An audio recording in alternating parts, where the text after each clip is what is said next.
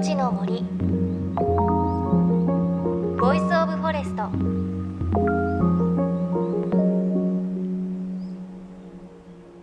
おはようございます。高橋真理恵です。さあお盆休みに入る時期となりましたね。皆さん夏休み楽しみに待っていたという方もいらっしゃるのではないでしょうか。そんな中夏っぽいことをしてきました。あのこの番組でも去年も参加をした岩手県の山田町で行われる植樹祭に参加をしてきたんですがその模様はまた後日お伝えします。であのその植樹祭の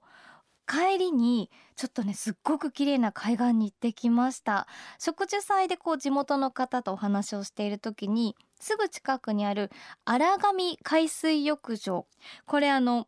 荒れる神と書いて荒神海水浴場なんですけれどそこがすっごく綺麗でいいよっていうことをね地元の方がおっしゃっていて行ったんですがもうねすっごく綺麗な海水浴場でこう食事会場から細い道をキュキュキュキュって行ってこんなとこに海水浴場あるのかなと思ったら急に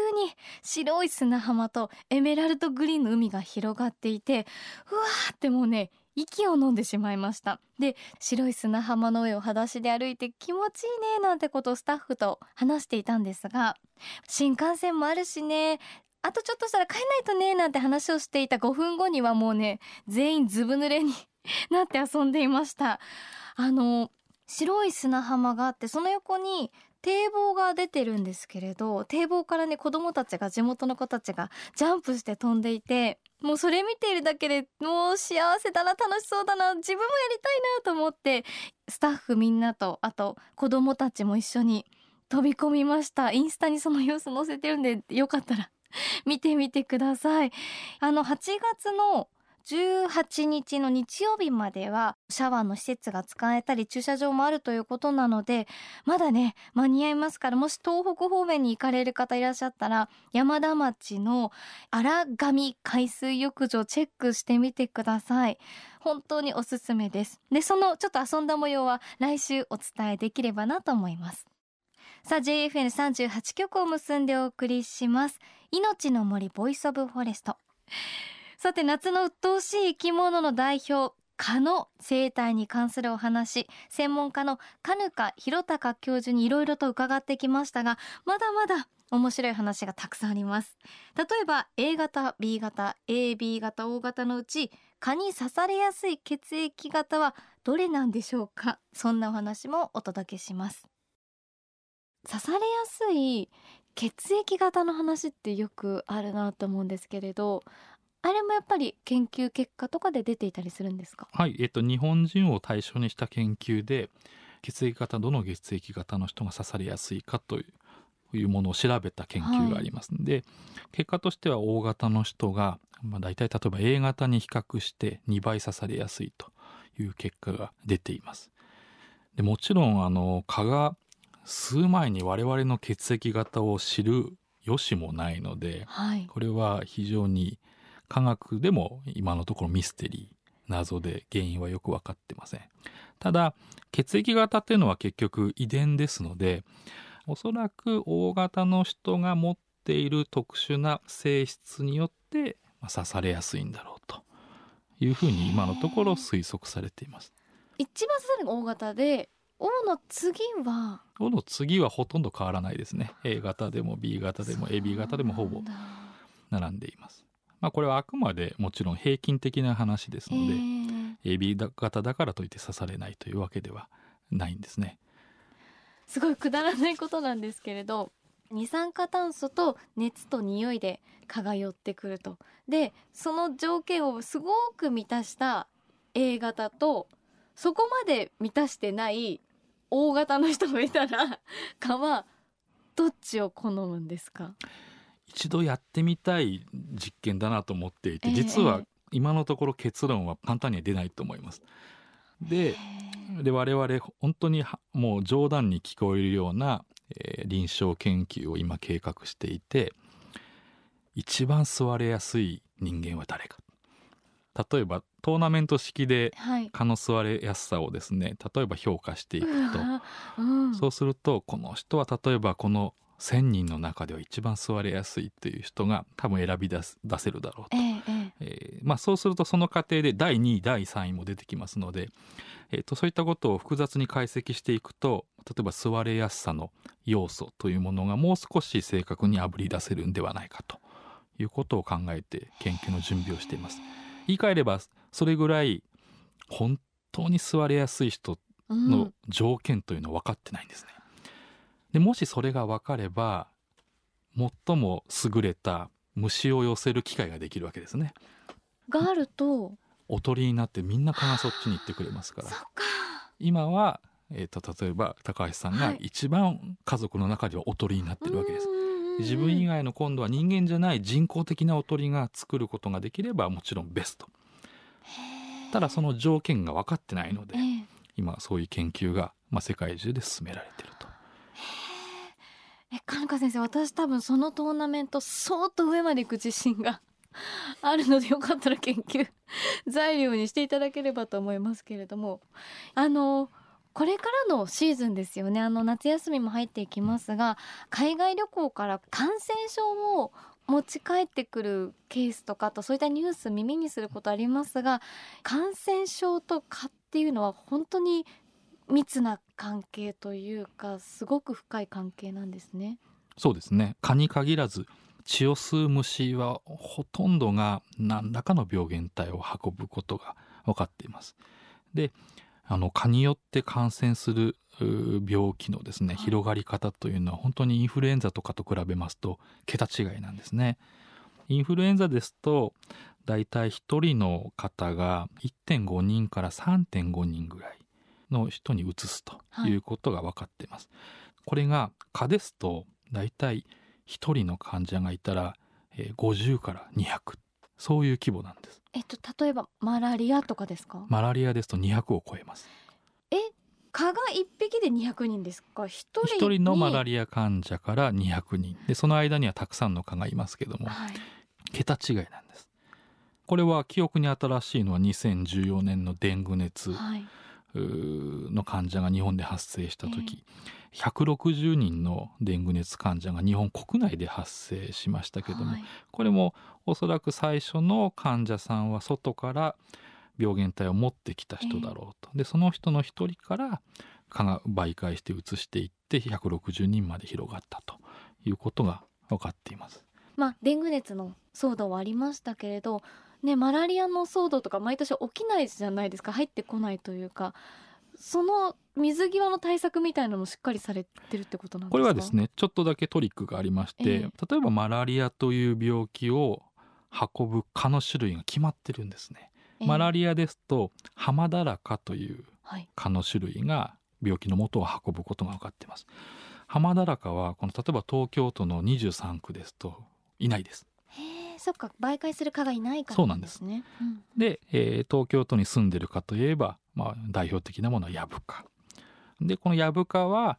先ほども紹介したデング熱だったりジカ熱だったりそういった病気を運ぶことができますので、えーもしそういう患者さんが来た時には広がる可能性があると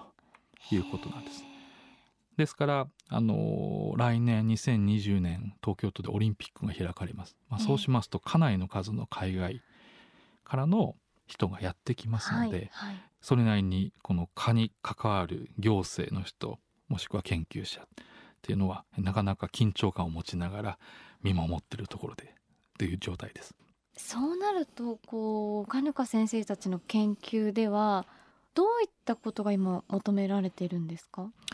もう最近ここ20年ぐらいの蚊対策の方向性というのはもちろん最新の技術も使って、えーいろんなことが考えられています。一つは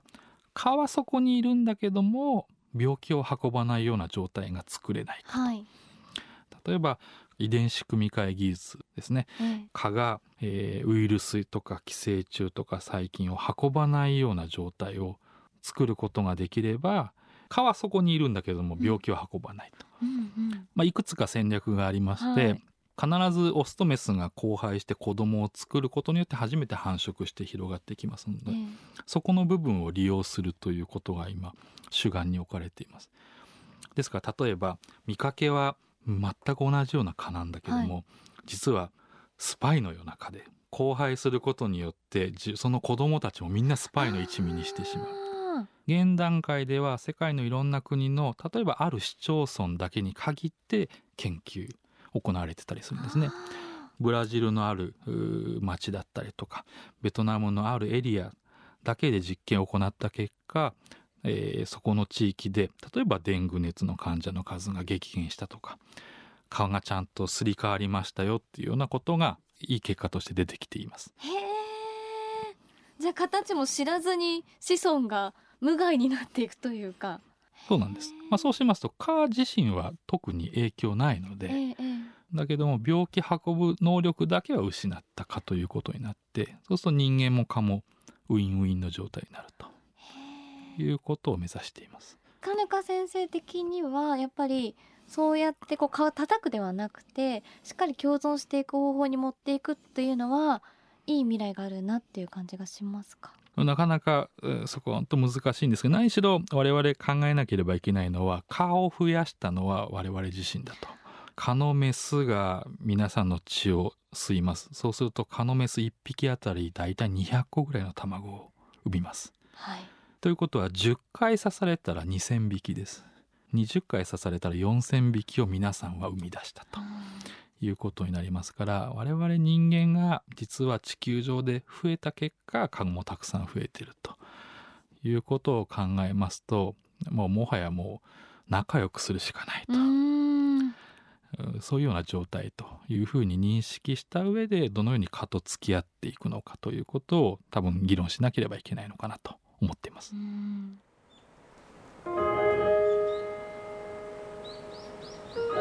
命の森Voice of Forest。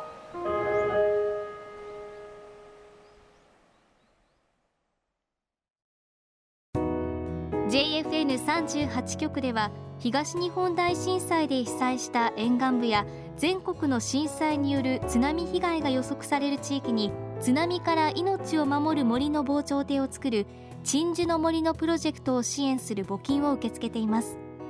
この命を守る森づくりに取り組んでいる AIG 損保は中小企業のリスクにフォーカスした損害保険のラインナップビジネスガードを法人会納税協会会員の皆様に提供しています。AIG 損保ではビジネスガード新規契約1件につき1本のどんぐりの苗木を植樹する命を守る森づくりを通じ被災地の復興全国の防災減災に取り組んでいます。命の森 Voice of Forest。今朝は東京慈恵会医科大学教授の金香博隆さんに夏場の鬱陶しい生き物の代表蚊についていろいろ伺いました。いやー蚊のお話面白かったですね。私 A 型なので絶対 A 型がね刺されるのかなと思ったら統計上は O 型だっていうことをおっしゃってましたね。あとはねなかなか顔をなくすとか減らすことは難しいのでその病気とかをね媒介しないような顔をこうスパイを潜り込ませて子孫をそうやって増やしていくことができたらなっていうのはすごく面白いお話ですしちょっとねオリンピック近いですからいや蚊の媒介で病気広まるの怖いしそういう研究大事だなって思いましたね。この番組は森についていろいろお伝えしていてまあオープニングでも言うんですが森と共存する生き方をね考える番組なので蚊とも共存しなきゃいけないんだなっていう感じもしたのかな。いやカヌカ先生ほど達観はできないですけれども蚊も森の一部ですし蚊と共存していかなきゃいけない蚊を増やしたのは我々人間なんだっていうことをねちょっと考える きっかけになった気もします。あの虫刺されには大変私ナーバスですが少しね温かい目で顔を見られるように なったのかなっていう感じもします。あのかぬか先生の話3回にわたってお伝えしてきたんですが蚊の生態の話すっごく面白かったのでもし気になる方いらっしゃったらポッドキャストで聞くこともできますし番組のブログで読むこともできますのでちょっと夏の鬱陶しい生き物の蚊の話よかったらチェックしてみてください。そして番組ではあなたの身近な森についてメッセージお待ちしています。メッセージは番組ウェブサイトからお寄せください。命の森 Voice of Forest。お相手は高橋真理恵でした。この番組は AIG 損保の協力でお送りしました。命の森。の森。 Voice of Forest。